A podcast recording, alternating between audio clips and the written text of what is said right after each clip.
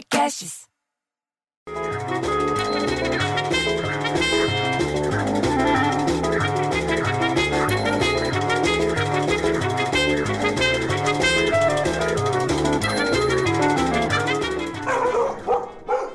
Ô, dona Lourdes!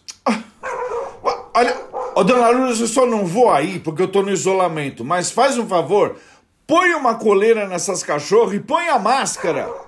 Põe a máscara na cara pra andar pelo prédio. Pô, ela não entende, bicho. Ela não entende. Aí eu tenho que fazer exercício, ela falou.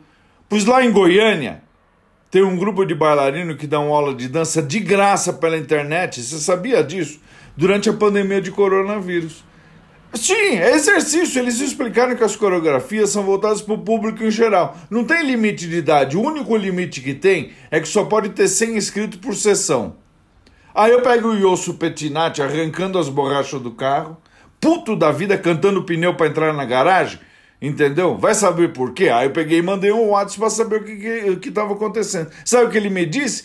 Que a ocupação na, de UTI na rede privada do Rio de Janeiro caiu 75%. Ah, mas não é bom isso? Ah, mas os médicos têm retomada. Que a Associação dos Hospitais chegou a registrar um pico de 93% durante a pandemia, bicho. Você acha?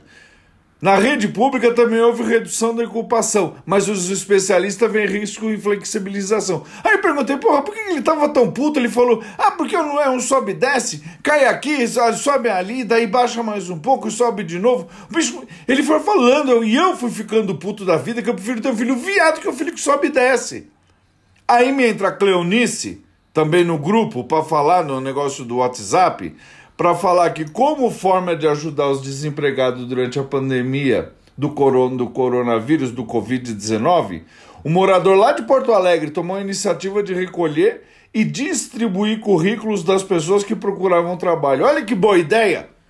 Ele chama Carlos Dávila, mas o povo lá chama ele de Kaká, de, de Kaká, tipo do que nem o jogador. Ele já recolheu mais de 2 mil currículos, bicho. Você acredita nisso? Além de na casa das pessoas, ele também recebe via e-mail e pelas redes sociais. Ele é servidor público e trabalha na área administrativa da prefeitura lá de Porto Alegre. Mas olha que boa ideia, bicho. Olha como esse cara está ajudando as pessoas nessa hora. Já o Gilberto, que era lá do edifício Jambeiro, que foi fechado porque estava quase caindo aquela merda, falou uma coisa que não tinha nada a ver com o assunto, mas que é uma boa notícia. Uma empresa alemã entendeu? Lá da Alemanha. Desenvolveu uma máscara para ser usada na piscina ou pode ser usada na praia. A tal da máscara é de material sintético, permite que a pessoa respira mesmo com, com uma coisa molhada. Você pode estar com a máscara toda molhada e você continua respirando. E enquanto isso, eu me distraí e a beócia da dona Lourdes ficou andando pra lá e pra cá com as cachorras, sem coleira e ela sem máscara. Ah, vai! Pelo amor de Deus, viu? Quer saber de uma coisa? Eu vou fazer que nem o Petinati, vou arrancar os pneus do carro e vou sair por aí.